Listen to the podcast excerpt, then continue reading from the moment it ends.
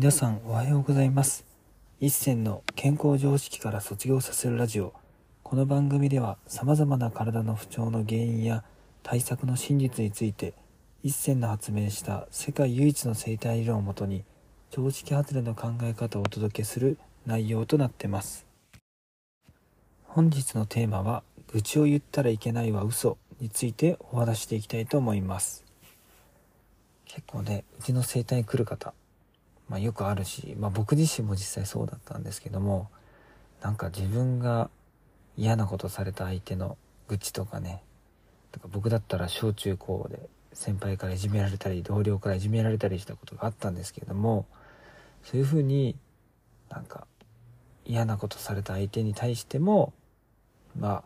あ我慢して許してあげてで愚痴を言わずに来た方がまあなんか変なし成人君子じゃないですけどまあいいことが起きるよみたいなよく言うんですけれども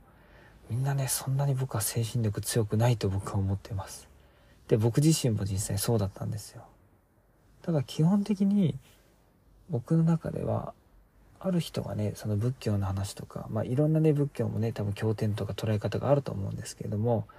いろいろ全文を教えてくれた時に結局嫌なことをされた相手には嫌なことで返していいと。だから愚痴を言われたら愚痴を言ってもいい返していいとただ例えば A さんから愚痴言われてその人に言い返さずに自分より弱そうな B さんにその A さんに言えなかった愚痴を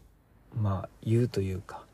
だから B さんから何も言われてないのにその愚痴を言うっていうのが一番いけないよっていう意味で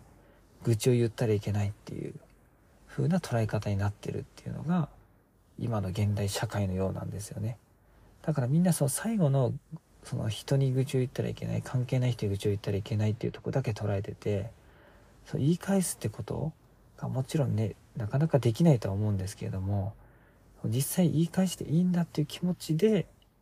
まあ言い返さないのとあこういう言い返しちゃダメなんだこういう時も我慢しちゃいけないんだと思いながら言い返さないとじゃあ全然意味が違うというかですね。だからぶっちゃけ嫌なことされたら僕は言い返した方が絶対いいです。まあ、なぜかというとやっぱり体って、まあ、赤ちゃんの時から僕はもうずっとねいろんな人のこう分析をするっていうのはやっぱり赤ちゃんをテーマに見て分析してるんですけれども結局赤ちゃんって嫌なこと本気で嫌がるし好きなことはとことん好きでまあ喜んでくれるじゃないですかでもあれぐらい自分の体の反応とかにシンプルに従ってるだからこそ、まあ、健康な状態を保ててるしあんだけね1年でまあ、寝たきりから成長したり体の大きさも変わったりとかできるわけなんですよ。っていうふうに考えたら赤ちゃんの時が僕は一番健康だとしてそこを目指してるテーマで見るとしたらやはり嫌なことは本気で嫌と言うべきだしたとえ親だろうがあなんかそういう抱き方違うって言っておぎゃーと反抗してるわけなんですよ。だから嫌なこととか嫌な人に対してはちゃんと愚痴を言った方がいいと、まあ、言っていいんですよ。とか言わないとダメなぐらい僕の中では。マストだと思ってるので。でもそれでもやっぱなかなかやっぱ自分の親とか自分の苦手な相手に言い返すってやっぱしんどいじゃないですか。だから僕は例えば自分の母親からされて嫌なことを母親に言い返すって結構レベル100だと思ってて。めちゃくちゃ難しいんですよレベル1から見たら。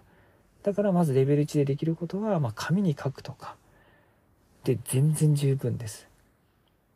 この人ムカつくとかもうぶっ飛ばすぞとかなんで俺の前に現れるんだとか私の前から消えろとかもう何書いてもいいのででそれを結局気持ちとか体の中に溜めておくことが僕一番良くないと思います。あいつムカつくなってイライライライラしながら生きてるとあいつムカつくなイライライライラしてるっていう人たちとばっか当たっちゃうのでそういう人同士が例えば肩とか当たったりなんかねスマホを見ながら歩いててバーンとぶつかったりするとお互い溜まってるからそこで喧嘩になったりめちゃくちゃイライラしちゃうっていうでそっからね余計な喧嘩に勃発したりとかまあね今昨今なんかその事件とかにね発展したりするってことも増えちゃうのででもそれも結局みんな歩いててぶつかった人って別に赤の他人だしそこに本当にムカつくはずがないんですよ。あすいませんで終わる話なのにただそこにめちゃくちゃムカつくってことはそれ以外の場面でムカつくことがたくさんある。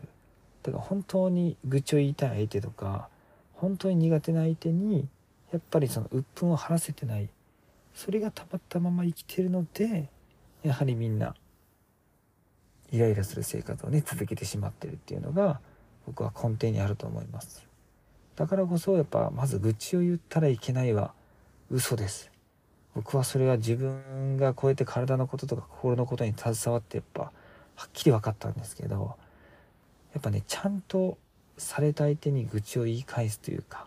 悪口は悪口で返してる人は本当にちゃんと健康になってるしであとは言い返すことができると愚痴を言ってこなくなるんですみんな。あなたのことをねけなそうとしなくなってくるのでだから余計愚痴言われなくなるから愚痴を言い返す機会がなくなってくるんですよ。だからされた相手にはちゃんとお返しをするっていうのは実は、まあ、古富の文っていう、まあ、日本の古事記ですね。古事記とか日本書紀にもそういう実は話がちゃんと載ってるんですよ。自分が嫌なこととかされたり理不尽な要求とか理不尽なことされたら、まあ、それと同じぐらいやり返していいですよとか、まあ、それ以上の条件で一回揺さぶってその人に反省させてちゃんと謝罪するまでやっていいですよって書いてるんですよ。だからそれは相手のためを思ってこそやり返すべきだと。いうふうに僕は解釈してるしそういうふうにいろんな本にも書いてあるのでだから日本のルーツとしてそれがあるわけなんですよ。だからやられたらやられっぱなしで OK じゃなくてやっぱやられた理不尽なことにはそこには理不尽にはちゃんと返してあげてだからあなたがしてきたことはこういうことだよっていうふうに、まあ、痛みをちゃんと教えてあげることが僕は正しい教育だと思うし正しい伝え方だと僕は捉えてる。のでやはり皆さんがね愚痴を我慢する生活を選ぶよりも愚痴をその人に言い返す言い返せないんだったら紙に書くってことを選ぶだけでも全然体とかね、心の快適さは変わってくると思いますので、是非ね、皆さんそこら辺をちょっと意識しながら、今日一日生活してみてはいかがでしょうか。はい。最後まで聞いていただきありがとうございます。是非ね、今日、一日一個でもいいから、なんか手書きのね、手書きでいいからメモ帳にちょっと一言、あ、これ嫌だったなとか、この人ムカつくなとかちょっと書いてみるんですよ。で、寝る前に頭でこう、ぐるぐるぐる回ってることを全部紙に書き出すだけでも全然 OK です。で、その時大事なのが、今日こういうことが嬉しかったです、感謝してますっていうプラス思考よりも、マイナス思考のこと全部書いた方がいいです。明日どうなるか不安だなとか、もう今後私の人生どうなるんだとか、もうこいつのせいで私の人生狂ったなとか、そういうマイナスのことをどんどん書いた方が、頭からどんどんどんどん体からも出ていってくれるので、是非ね、そういう頭の整理と体の整理っていう意味で、是非ね、してあげるといいんじゃないでしょうか。本日も最後まで聞いていただきありがとうございました。もし面白かったらポッドキャストの登録とコメントなどもいただけるとすっごく励みになります。